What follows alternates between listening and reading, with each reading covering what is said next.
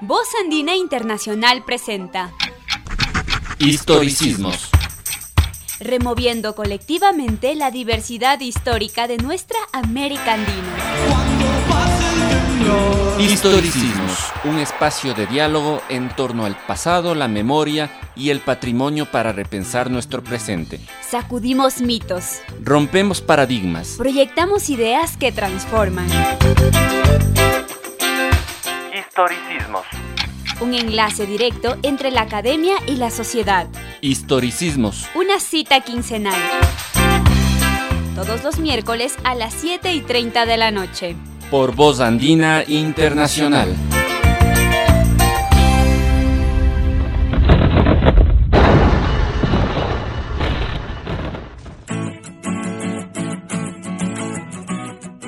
Muy buenas noches a todas y todos. Bienvenidos a un nuevo programa de historicismos, haciendo radio con historia a través de la plataforma digital Radio Voz Andina Internacional de la Universidad Andina Simón Bolívar.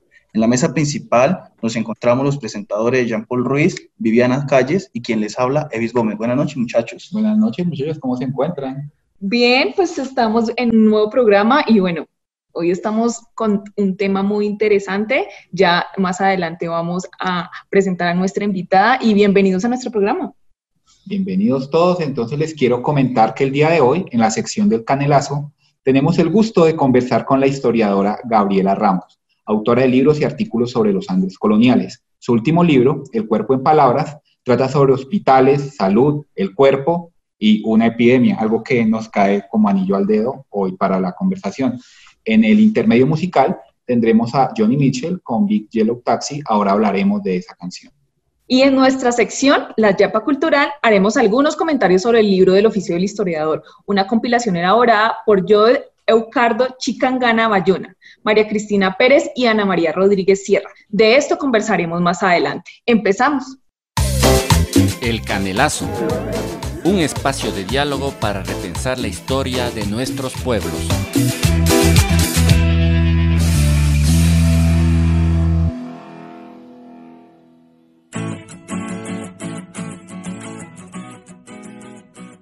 Bienvenidas y bienvenidos todos a nuestro segmento del Canelazo. Como ya anunciamos, estamos aquí con Gabriela Ramos, historiadora de la Pontificia Universidad Católica del Perú, doctora de la Universidad de Pensilvania y profesora de Historia de América Latina en la Universidad de Cambridge.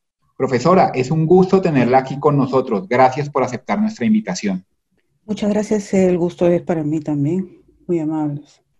Eh, bueno, tal como mencionábamos en la presentación, acabas de publicar un libro titulado El cuerpo en palabras. Cuéntanos, Gabriela, ¿qué podemos encontrar en el libro?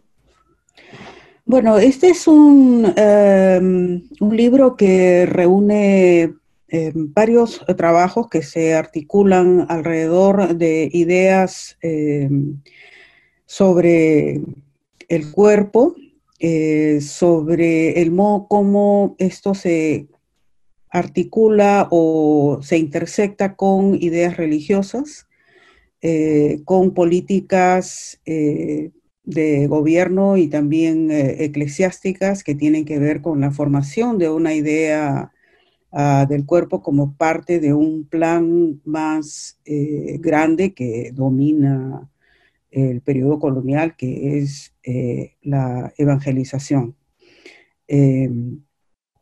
Se enfoca en el, establecimiento y funcionamiento de hospitales para indios en el virreinato peruano y particularmente, aunque no únicamente en la ciudad de Lima y varias, eh, varios lugares, varias provincias de lo que es actualmente el territorio peruano.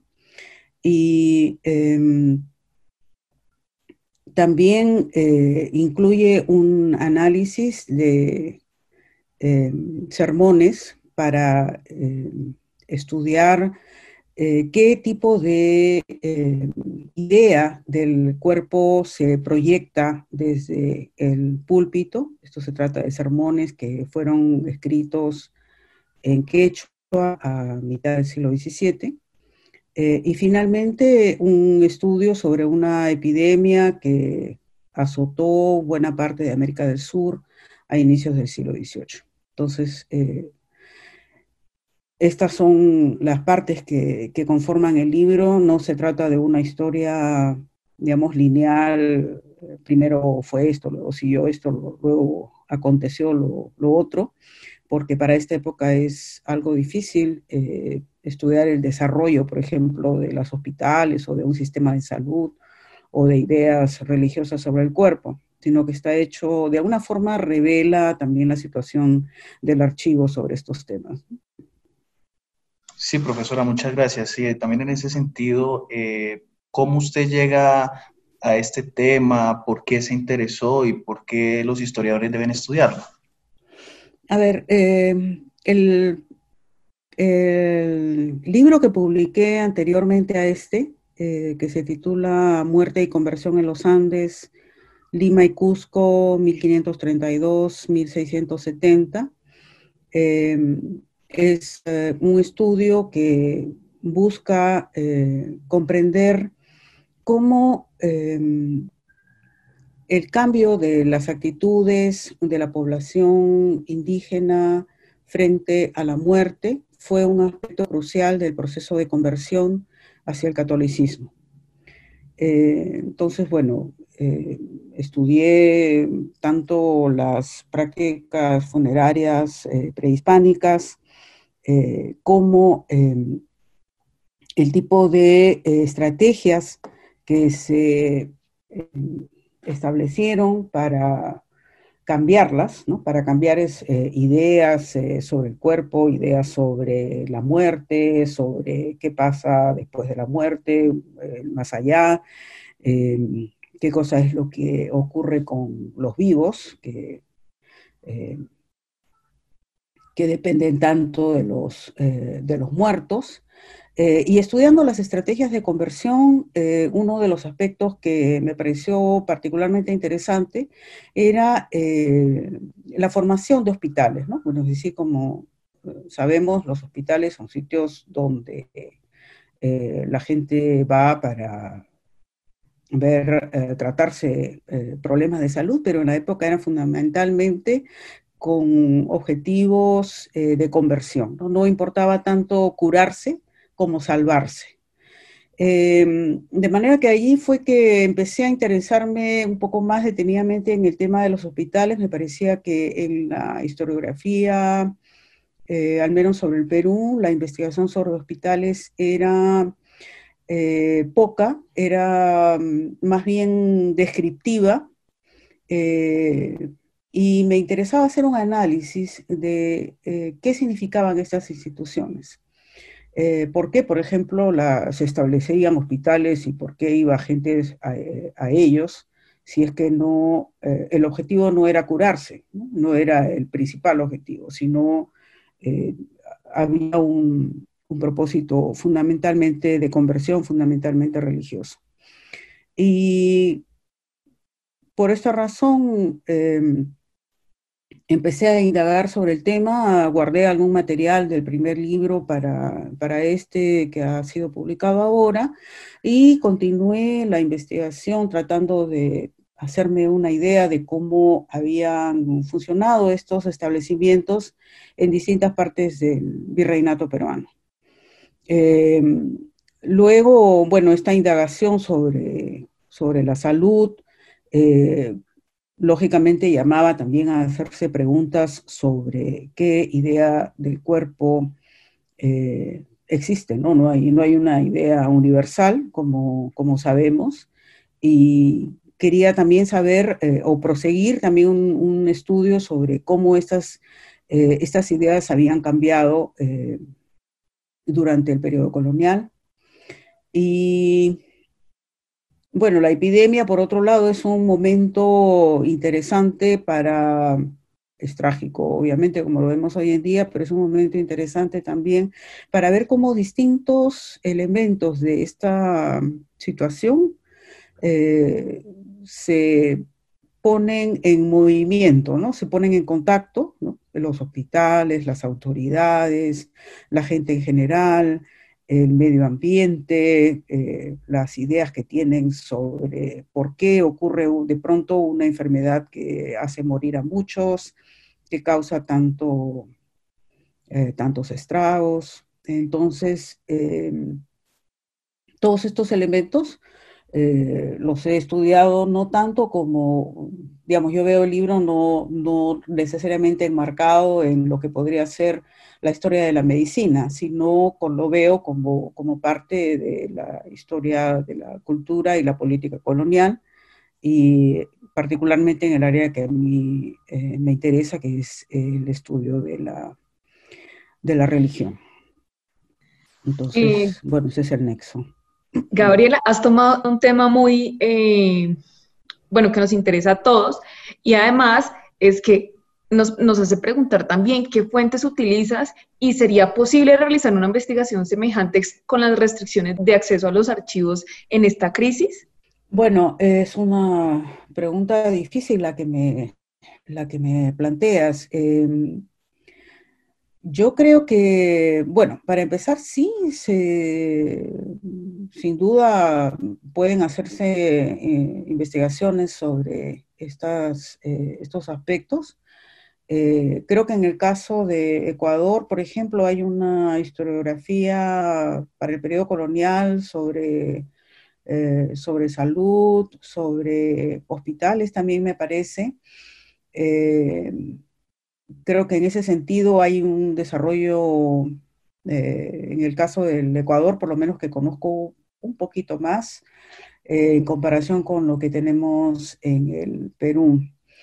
Ahora, eh, yo no he trabajado en los archivos ecuatorianos nunca, de manera que no sé qué, si en las fuentes para, eh, históricas para los hospitales están disponibles. Me imagino que existen, pero eh, no sé cuán, organizadas estén, no sé si están al alcance de los, de los investigadores. Creo que es un tema eh, que definitivamente necesita del estudio de archivos nacionales y locales y archivos eclesiásticos eh, que no se encuentran en, por ejemplo, en archivos como el Archivo General de Indias, que tiene tantos materiales hoy en día eh, digitalizados, ¿no? De manera que creo que para los historiadores tendrían que, recurrir al, trabajo en archivos eh, locales. Ojalá que pronto se abra nuevamente la posibilidad de hacerlo. Sí, muchas gracias. Ojalá, ojalá pronto se, se abra para poder seguir Ajá. Imagínate, no, quiero pensar qué pasaría si esto durara, no sé, un año más así o... Pero, pero volviendo Pues miren, miren que yo estoy, ustedes me encuentran que estoy ahora en Lima porque yo este año tenía un año sabático para dedicarlo a la investigación. He logrado solamente trabajar en archivos peruanos durante un mes, este, porque luego todo ha cerrado. Así que eh, nos pasa a todos, ¿no? Obviamente que sin haberlo previsto. Sí, sí, un, mm. imprevisto bastante, que nos sorprendió mucho. Pero ven, yo, yo quería hacerte una, una pregunta, Gabriela. Ah, tú hablas de, que hubo un, cambio, un cambio pues en esta, en esta percepción frente a, un cambio frente a la muerte. ¿sí? En tu libro anterior, ¿nos puedes contar un poco más en qué consistió este cambio? A ver, es una pregunta bastante eh, bastante amplia, pero bueno, yo diría, utilizaría los tres ejes que empleé para el análisis en el libro anterior, que son, eh, el primero de ellos tiene que ver con, el cuerpo, el otro tiene que ver con los espacios y el tercero tiene que ver con los rituales de la muerte. Eh, entonces, eh, tiene que ver con ideas sobre, en fin, el cuerpo, eh, qué se hace con él cuando una persona muere. Eh, en el caso de las culturas andinas, como sabemos, hay una preocupación eh, que varía según los, los lugares, los grupos étnicos, incluso también a veces las circunstancias, pero hay una eh, una preocupación bastante eh, eh, grande por tratar el, cuerpo, ¿no? En algunos casos de preservarlo, de vestirlo, en fin, una serie de aspectos que giran alrededor de, eso, ¿no? Entonces, por ejemplo, el, el, hecho de la preservación de los cuerpos, ¿no? Lo que conocemos, por ejemplo, para el caso peruano, de la momificación es una práctica que estaba reservada principalmente para las élites, pero eh, y que tenía una importancia política bastante eh, grande. Eh, y es un aspecto que, por ejemplo, los, los, misioneros y también las autoridades coloniales españolas vieron con, con eh, más que aprehensión, ¿no? con, desaprobación, y que intentaron eh, cambiar eh, de manera bastante radical, bastante violenta.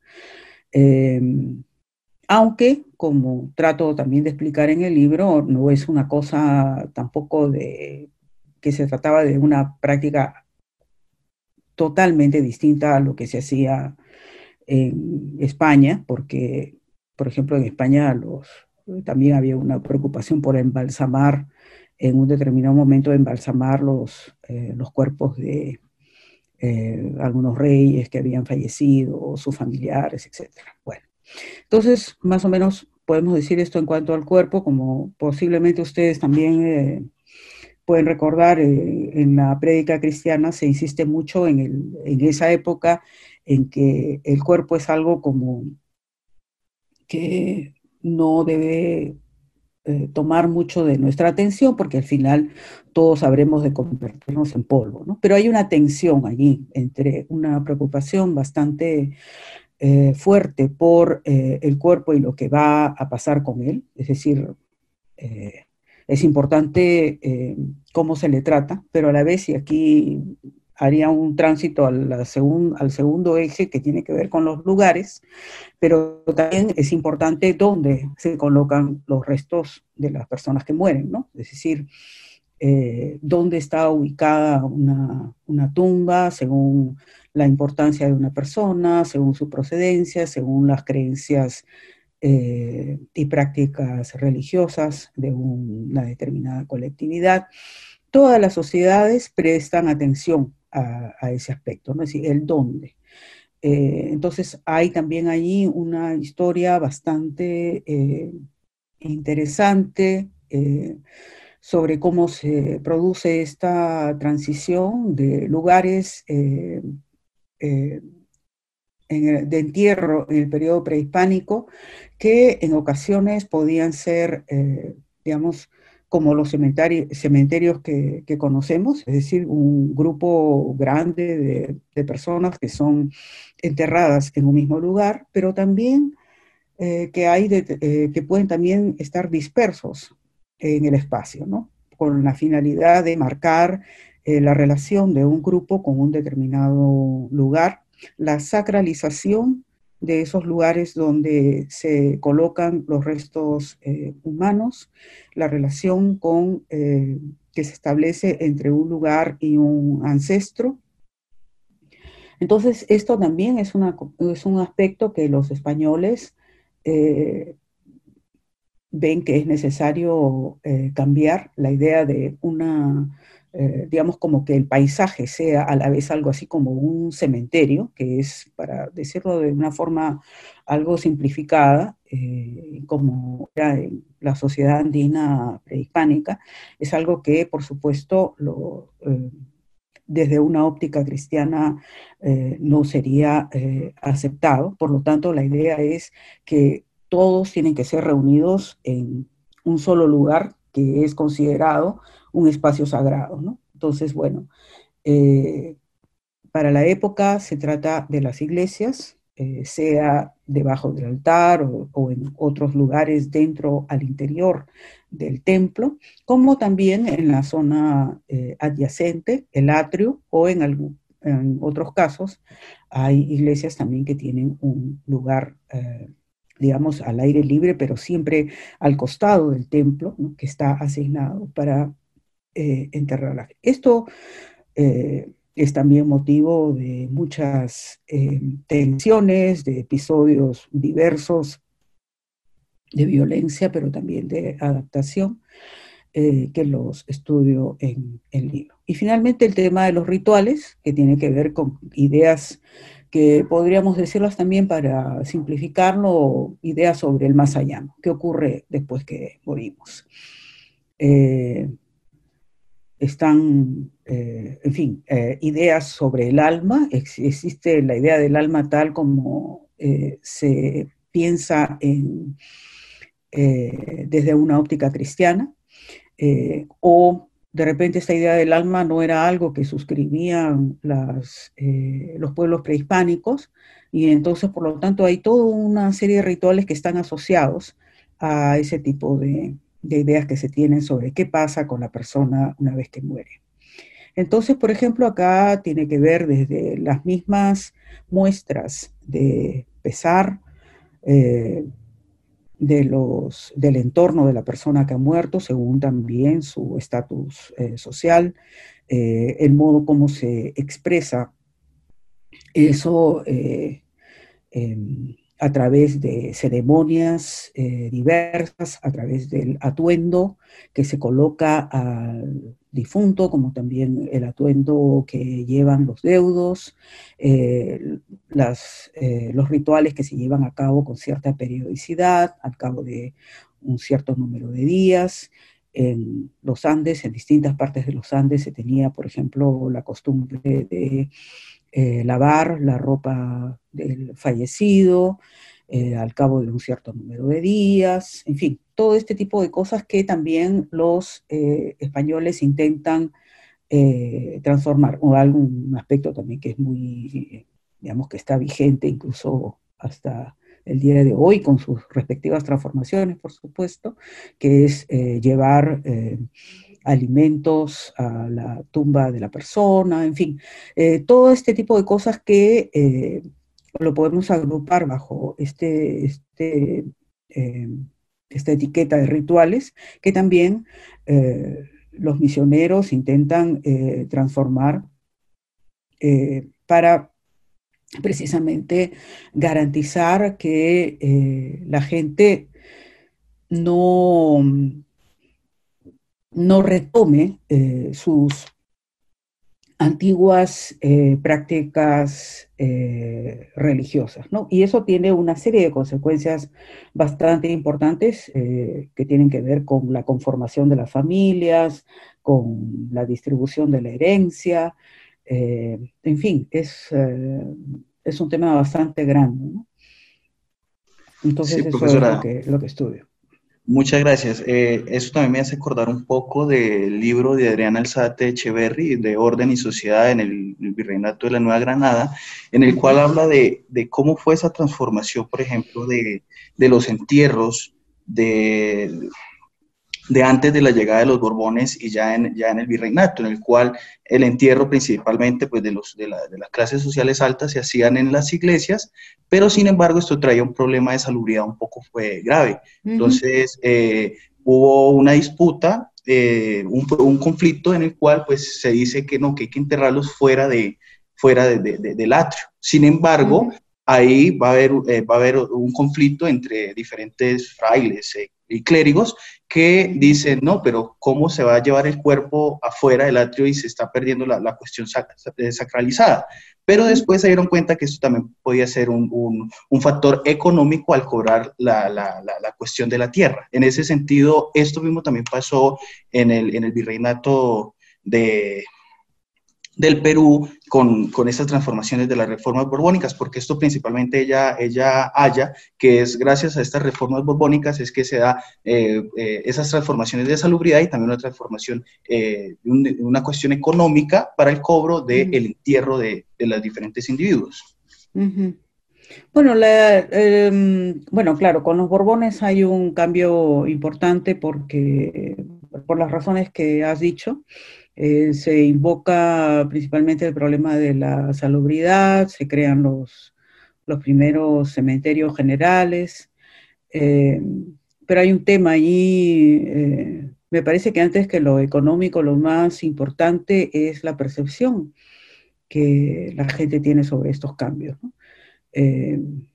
Porque, en fin, precisamente porque hay involucrados una serie de aspectos que van desde, eh, digamos, la dignidad de tanto de las personas que están enterradas en un determinado lugar como de las familias, eh, hasta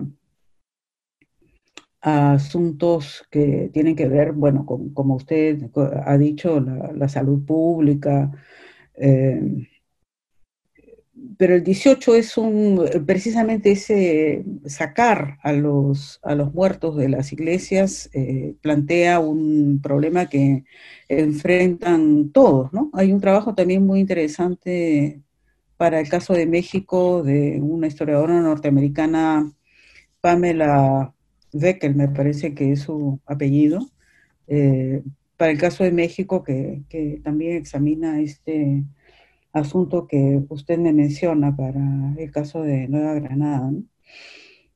Sí, es un tema interesante, porque involucra al conjunto de la sociedad, ¿no? no solamente a un grupo étnico en particular.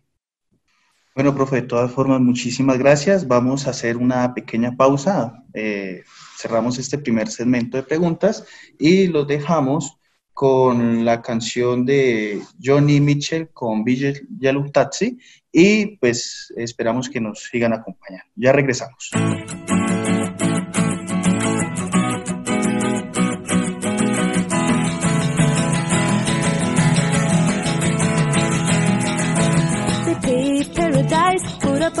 a lot a pink hotel, a boutique, and a swinging hot spot. Don't it always seem to go that you don't know what you've got till it's gone. It pays paradise, put up a parking lot.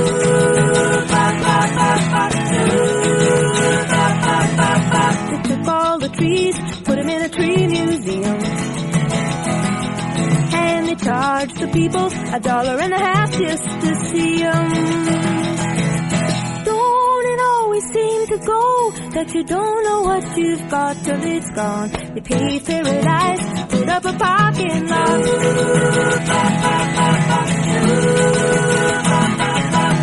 Hey, farmer, farmer, put away the DDT now. Give me spots on my apples, or leave me the birds and the bees. That you don't know what you've got till it's gone. The cave paradise, put up a parking lot.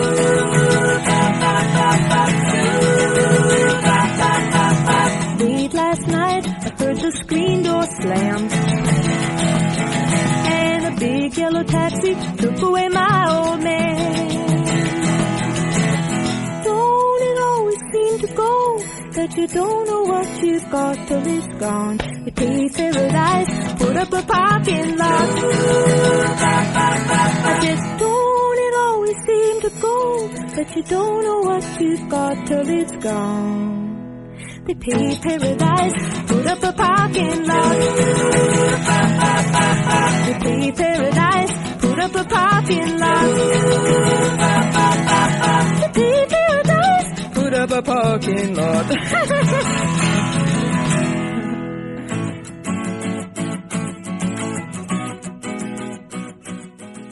bienvenidos nuevamente. Escuchábamos, como ya les comentaba Evis, a Johnny Mitchell con Big Yellow Taxi, una canción de 1970 que ha sido cantada, según indica la, página de internet que le hicieron a la intérprete y compositora, por más de 465 artistas. Esta canción es casi que un himno de, podemos tomarla como un himno de las protestas y los reclamos ambientalistas, porque pues la escuchamos y nos, pues nos surgen algunas preguntas, ¿no? Es como, vale la pena lo que le estamos haciendo al, mundo, para que, para qué lo hacemos y cuál es el costo que tiene lo que estamos haciendo. Ahora, por ejemplo, en Ecuador estamos casi que atemorizados con algo que está ocurriendo con una flota, una gran flota de barcos pesqueros chinos cerca de las Islas Galápagos, ¿no? Y entonces, justamente la canción nos ayuda a preguntarnos eso, ¿por qué vamos a perder este, este paraíso? ¿Cuál es el costo por un, por un parking, por un, por un producto que tenemos que hacer para, para, no sé, para hacer algo en ese escenario internacional tan, tan conflictivo.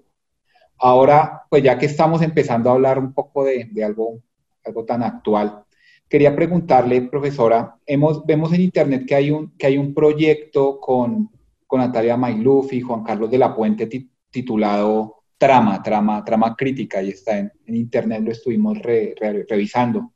Eh, ¿Qué le puedes decir a nuestros oyentes sobre este espacio? ¿En qué consiste o cuál es el objetivo que esperan hacer con él? Gracias por la pregunta. Bueno, eh, esta es una publicación eh, virtual que, en la que hemos venido trabajando desde hace varios meses.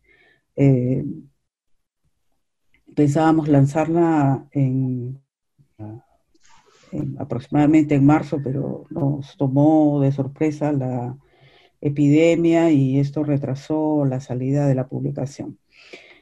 Eh, ¿Cuál es la idea? Es tener un espacio donde se puedan discutir temas de cultura, arte, historia, eh, principalmente, eh, que si bien, bueno, los que participamos ahí, Natalia Masluf es una historiadora del arte bastante conocida, ella ha sido directora del Museo de Arte de Lima durante eh, aproximadamente 20 eh, años. Eh, y José Carlos de la Puente, que es historiador y es profesor en la Universidad de Texas, en los Estados Unidos, los tres somos peruanos. y queríamos crear un, espacio donde, eh, pese a que los tres somos, digamos, personas de formación académica y nuestro, nuestra actividad gira principalmente alrededor de la universidad, pero queríamos que este espacio eh, fuera, no, no, estuviera limitado a las, eh, digamos, a los formalismos de la academia, sino que pudiera eh, dirigirse a un público eh, más amplio que el público universitario, que tratara temas que, eh, culturales que son también de interés público y rescatar algo que me parece que se ha perdido mucho en los últimos años, que es una actitud crítica, crítica en el sentido de del análisis eh, serio, de la discusión fundamentada, eh, hacerlo además eh, en un lenguaje claro y de alguna manera tratar de que esta, esta actitud crítica que es indispensable para poder entender, eh, conocer mejor eh, la realidad, eh, pudiera, mm, pudiera renovarse o pudiera ser rescatada o recreada también. creo que fenómenos como, bueno, lo de las redes hoy en día, algunos, algunas costumbres que se han arraigado bastante en la universidad han hecho un daño a, la actitud crítica. Eh, las redes, por ejemplo, eh, si a una ya se llega al, punto de que si a una persona le aceptan una ponencia para, un, para participar en un panel, este, ya lo están felicitando, ¿no? Nadie sabe sobre qué es la ponencia, ni si lo habrá, si lo hará bien o mal, pero hay mucha esa tendencia todo el mundo quiere ser felicitado, ¿no? Y toda crítica es rechazada porque se toma inmediatamente como un ataque personal.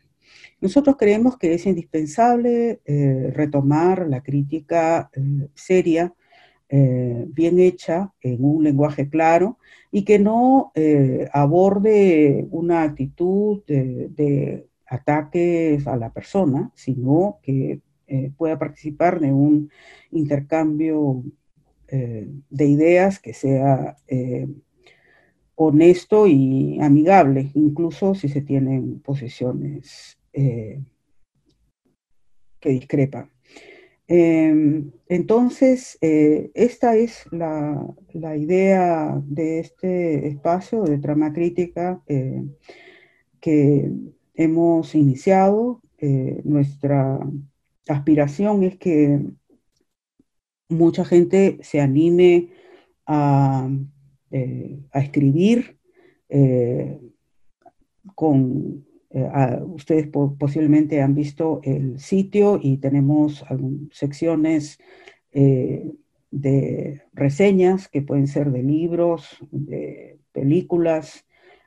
pensamos también que se puedan hacer reseñas de exposiciones, por ejemplo, aunque, bueno, en las actuales circunstancias eh, tendremos que esperar posiblemente un poco para eso. Eh, perspectivas, que es una sección donde alguien puede presentar un punto de vista sobre un tema eh, determinado, y debate, que implica la presentación de un, un, punto de vista sobre un tema y personas eh, sean invitadas u otras que quieran sumarse al debate eh, pueden participar eh, también.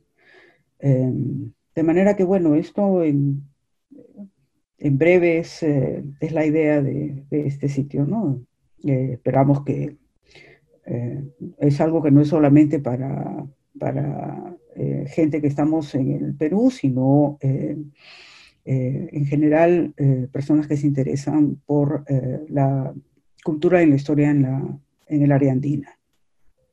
Y, profe, eso es precisamente lo que quiero preguntar. ¿Cuál es la importancia para los investigadores de toda América Latina y, bueno, de todo el mundo de crear este tipo de plataformas pues, que hacen difusión y análisis de los trabajos que ya se han publicado, bueno, de las reseñas? Y como nos comentabas, ¿cuál es esa importancia? ¿Por qué crearlas como historiadores? Bueno, yo creo que hay una, em, una necesidad de, como les dije, de intercambiar, de analizar, em, de debatir, eh, que no se limite a los confines de la universidad o del mundo académico. Hay mucha gente que son eh, digamos, pueden trabajar haciendo cualquier cosa que por necesidad o por placer eh, hagan, ¿no?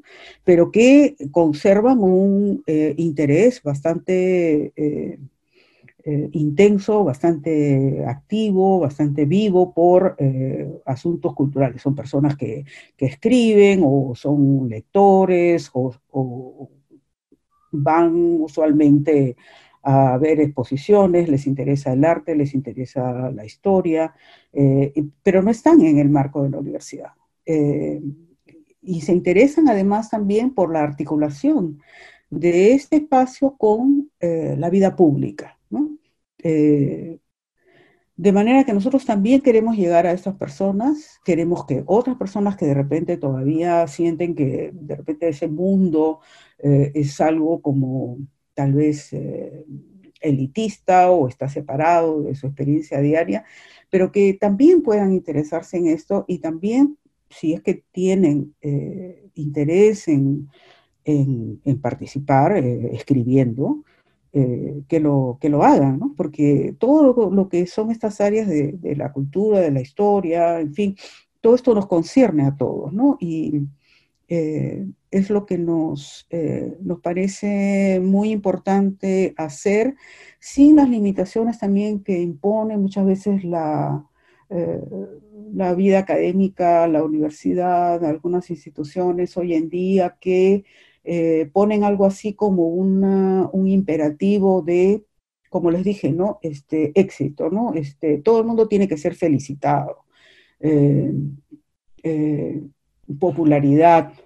Eh, en el caso de cuando uno está en la universidad, cuántos puntos ganas por publicar en tal o cual revista. Este, eh, lo que queremos es también un intercambio que esté de alguna forma eh, libre de, de, este tipo de ataduras que creo que hacen bastante estéril la, la, vida del, eh, en fin, la vida del pensamiento, eh, de, la, creación.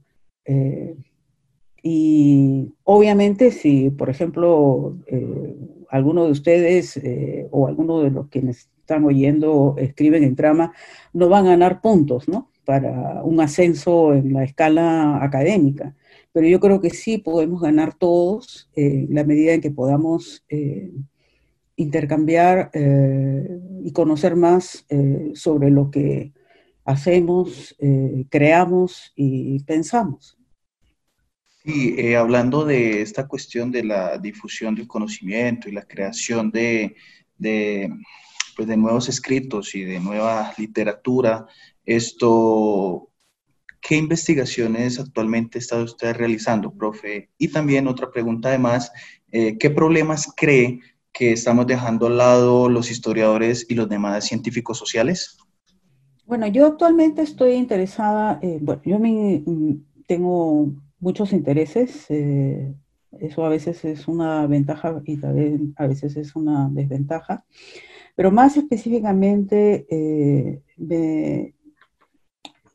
podría mencionarle dos eh, temas que me, em, que me ocupan eh, y en los cuales he estado trabajando. Uno de ellos eh, tiene que ver con la idea de jurisdicciones y la idea de territorios, cómo se forman estas ideas y las prácticas alrededor de eso, también para el periodo colonial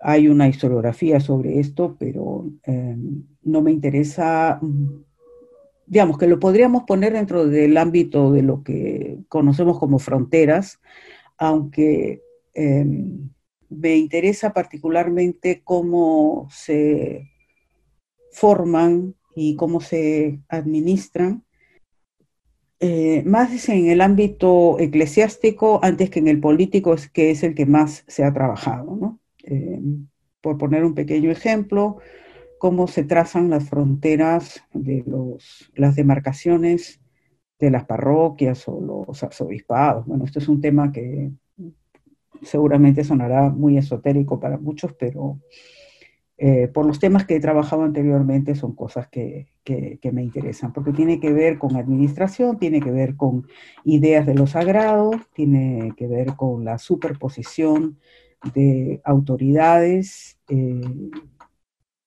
y es fuente muchas veces eh, de eh, discrepancias entre comunidades de diverso, de diverso tipo. Y lo otro que estoy prosiguiendo de una forma más bien lenta tiene que ver también con intereses anteriores, que es con, una vez más, el tema de la muerte, eh, ya desde una perspectiva moderna, ¿no? ¿Cómo se da ese tránsito entre una idea de la muerte más de antiguo régimen, si quieres, o de cultura religiosa, hacia una idea moderna de, la muerte, ¿no? Es cuando, eh, para ponerlo en un ejemplo muy, eh, muy simple, cómo se da ese paso entre una cultura en donde la gente se resigna a la muerte y lo acepta como un, eh, en fin, algo inevitable, es algo que Dios ah, manda, a eh, una actitud frente a la muerte que eh, comienza a preguntarse por las razones de ella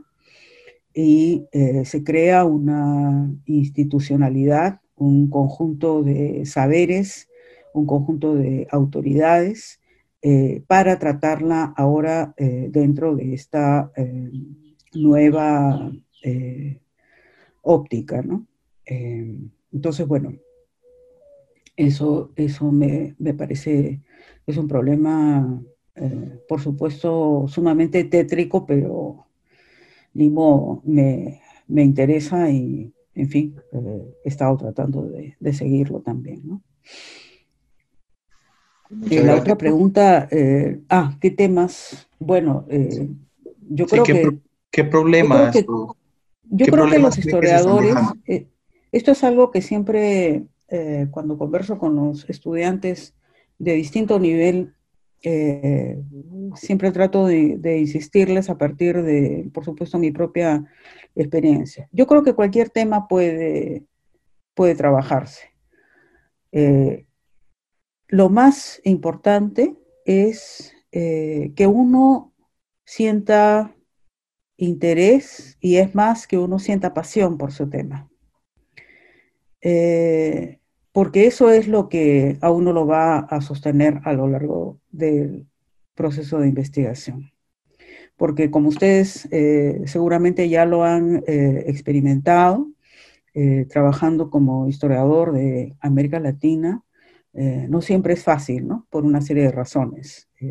no es, ah, muchas veces no, se considera como una ocupación excesivamente prestigiosa, no da generalmente mucho dinero, los archivos tienen problemas eh, diversos, a veces de escasos recursos, eh, a veces pues uno va al archivo y ese día está cerrado, desde cosas así, o los papeles perdidos, cantidad de cosas que pueden ocurrir y que representan muchas veces eh, trabas, demoras, complicaciones.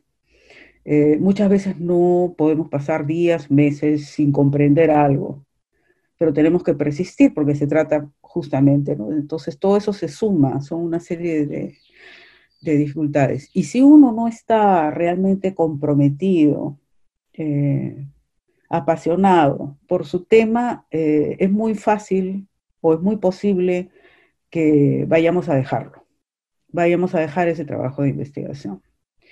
Y no solamente la investigación, sino que después todo el proceso de escribir, todo el proceso de interpretar nuestro material y también de comunicarlo de una manera eh, eh, clara. Eh, también el momento en que tenemos que seleccionar todas esas cosas que escribimos o que encontramos y que nos parecían fenomenales, pero que no pueden entrar en lo que estamos escribiendo y que tenemos que dejarlos para otro momento o dejarlos a veces definitivamente.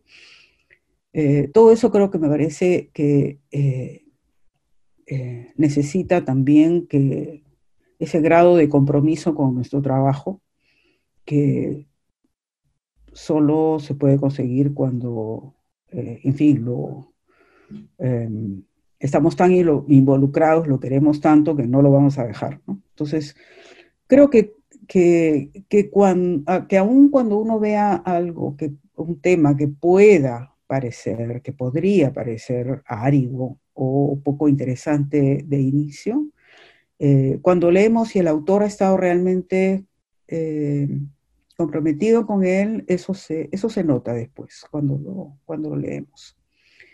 Así que en cuanto a temas creo que no hay recetas, eh, creo que es más bien la actitud con que tomamos el trabajo de investigación. Muchas gracias, profesora. La verdad, muy contentos por esta amena conversación histórica en la cual usted nos ha acompañado.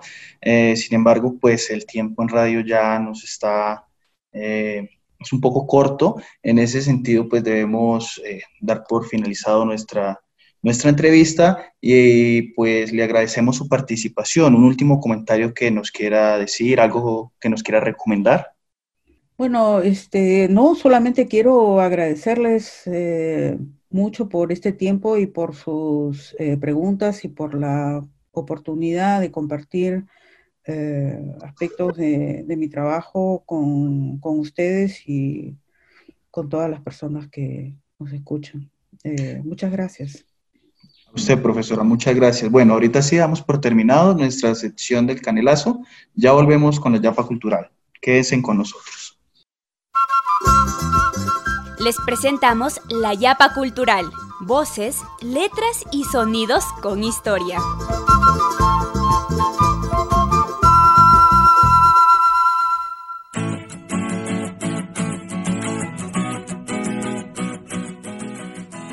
Bienvenidos a la Yapa Cultural. Hablamos del libro El oficio del historiador, una compilación elaborada por Jovet Eucardo Chicangana Bayona, María Cristina Pérez y Ana María Rodríguez Sierra. De esto nos hablará Jean Paul Ruiz. Cuéntanos, Jean Paul, ¿qué tal estuvo el libro? Eh, les cuento que el libro estuvo muy, muy, muy interesante. Entonces haré, haré algunos pequeños comentarios sobre, sobre el libro, sobre lo que pueden encontrar. Primero que todo, el libro es una compilación liderada por un grupo de investigación, Historia, Trabajo, Sociedad y Cultura, y fue, es una coedición entre tres universidades, la Universidad de los Andes, la Universidad del Rosario y la Universidad Nacional de Colombia. La compilación ofrece una serie de reflexiones sobre el oficio del historiador desde las fuentes, pues que son la materia prima con la que trabajamos nosotros los historiadores, ¿no? Sin fuentes, pues no hay, no se puede escribir historia. Este tipo de reflexiones son siempre necesarias pues sirven mucho para orientar a los nuevos investigadores, para mostrar, pues muestra diferentes posibilidades de investigación desde experiencias muy enriquecedoras gracias a la trayectoria de cada uno de los autores. De ellos son bastante reconocidos los, los aportes. Entre las características que tiene el libro, además de que es una buena edición, puedo resaltar que pues, es una mirada desde la historia, pero que tiene, apuesta constantemente a la interdisciplinariedad a la hora de hacer los análisis. Otra característica importante de resaltar es que hacen uso de la crítica histórica para acercarse al lugar de producción, aquella categoría propuesta por Michel Desertot para explorar las visiones del mundo. Es por ello que en cada uno de los capítulos no se busca estudiar casos típicos o proponer caracterizaciones de grandes grupos o sociedades, sino que se busca más bien resaltar la especificidad a partir de las fuentes que están utilizando, motivo por el cual recurren es a la búsqueda del sentido de los documentos, ese concepto de Darnton creo, que es relacionarlos con el mundo circundante y con los significados, o sea, pasar del texto al contexto y regresar de nuevo.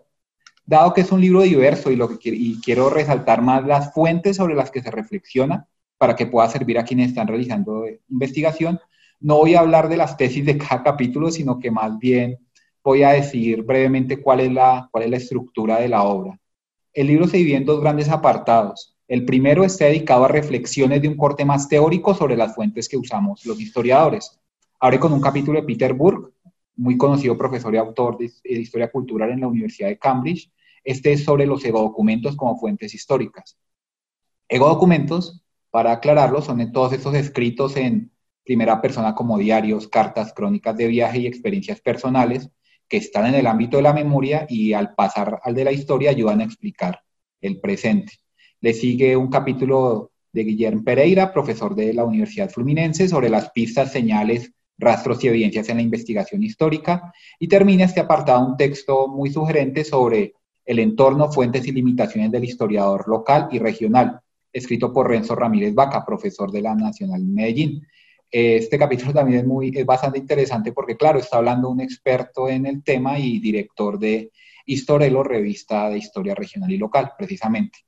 La segunda parte está compuesta por contribuciones que toman un tipo de fuente y exponen un tratamiento metodológico para analizar problemas particulares desde esa fuente. Este apartado tiene como tres secciones. La primera dedicada a impresos. Ahí encontramos el trabajo de Patricia Cardona, profesora de la, de la EAFIT, sobre impresos populares en la segunda mitad del siglo colombiano. Un texto de Alberto, el apellido es muy complicado de pronunciar para mí, Gay de la Universidad Estatal de Londrina, sobre la representación del Poder Judicial en la prensa republicana brasileña, y un capítulo de Yadiel Díaz del Instituto Nacional de Antropología e Historia de México sobre el, un cancionero popular cubano en 1903.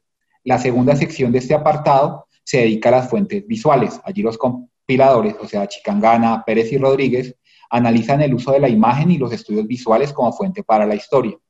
Luego, en el capítulo que sigue, Ben Schuster y Oscar Daniel Hernández de la Universidad de Rosario hacen un ejercicio de análisis de fotografías como fuentes y exploran los retratos de indígenas amazónicos en la Exposición Universal de Viena en 1873. Termina este, esta sección a Alexandre Brusco de la Universidad Federal de Santa Catarina, estudiando la relación entre cine e historia en el contexto de la Guerra Fría. La tercera y última sección, para terminar, se dedica a los objetos de la vida material. Ahí hay un texto de Ana Marcela Aristizábal de la Universidad de los Andes sobre las muñecas parlantes de Tomás Alba Edison. Es un ejercicio de juguetes como fuente para la historia de la infancia en Colombia muy interesante. Y está también de Cindy Arango, de la Universidad de Antioquia, que es un artículo sobre las ayudas cartográficas y museológicas en el estudio sobre un mapa del Río Grande de la Magdalena en 1601. Reitero entonces la, pues, la utilidad de este, de este texto y recomiendo la lectura y revisión. Es un libro grande de 310 páginas Ojalá podamos seguir compartiendo con ustedes este tipo también de reflexiones metodológicas y también reflexiones filosóficas sobre el oficio de la historia.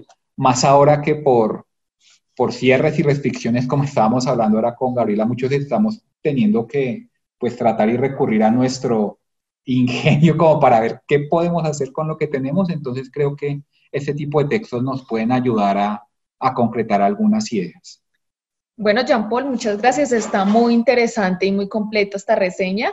Eh, y bueno, invitar a todos nuestros oyentes a leer el libro. Eh, agradezco a todos nuestros oyentes también por quedarse hasta el final de nuestro programa y los invito a seguir nuestra página de Facebook, Historicismos. Y bueno, una despedida, compañeros.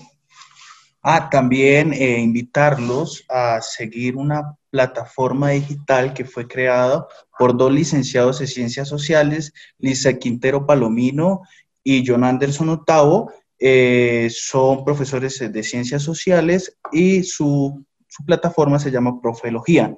Este, esta plataforma se encarga o el objetivo principal es crear contenido educativo digital, ya que estamos pues en, la, en el momento de la educación virtual, que nos estamos reinventando cómo eh, poder orientar unas clases principalmente de educación básica, secundaria y media. Entonces, eh, eh, estos dos profesores nos invitan y hacen su contenido digital referente a diferentes temas en el contexto de las ciencias sociales historia, geografía, política, economía, eh, entre otros. Entonces los invitamos a seguir Profelogía y eh, a ver también sus programas. Muchísimas gracias. Muchas gracias. Muchas gracias, Evis, por la recomendación. Muy interesante. La, está compartida también en la, en la página de Facebook para que puedan acceder a ella. Les recordamos que estamos compartiendo grabaciones de los varios eventos que se están realizando. Eh, ya hemos terminado de, subir casi las grabaciones de las conferencias organizadas por la Escuela Concepta, con profesores y, varios amigos nuestros, como Francisco Ortega, Javier Fernández Sebastián, Joa Pimienta, Federica Morelli, Gabriel Mentín y muchos otros. También ha estado circulando en nuestra, en nuestra página una lista de recursos y, archivos digitales a los que podemos acceder para justamente que nuestras pesquisas no se detengan en, esto, en estos encierros. Agradecemos por ella a María José Afanador por, por facilitárnosla. También quiero recomendarles que visiten la página del Seminario de Historia Intelectual de América Latina, que está teniendo unas sesiones bien interesantes y quedan grabadas en la página de Facebook. También las estamos compartiendo. El 10 de agosto, por ejemplo, es la presentación de Gabriel Zamacá, donde hablará sobre las revistas académicas y la institucionalización editorial de la historia patria en Colombia. El comentarista, nuestro profesor y amigo Guillermo Bustos de la Universidad Andina Simón Bolívar, profesor de nosotros aquí. Entonces, los invitamos. Y por último, dos blogs también que queremos recomendar. El de nuestra invitada de hoy, Gabriela Ramos, del que ya hablamos, para que por favor lo visiten. Es, está muy interesante. Y otro blog que es Atarraya, Historia Política y Social Iberoamericana, el cual es coordinado por Fausta Gantús y Alicia Salmerón. También está muy interesante y también recibe contribuciones en este ánimo de, generar uno de los miembros adscritos a tan bonita iniciativa, así que también la recomendamos. Bueno, muchísimas gracias a todos, que pasen una feliz noche y nos encontraremos en un nuevo programa de historicismos, haciendo radio con historia.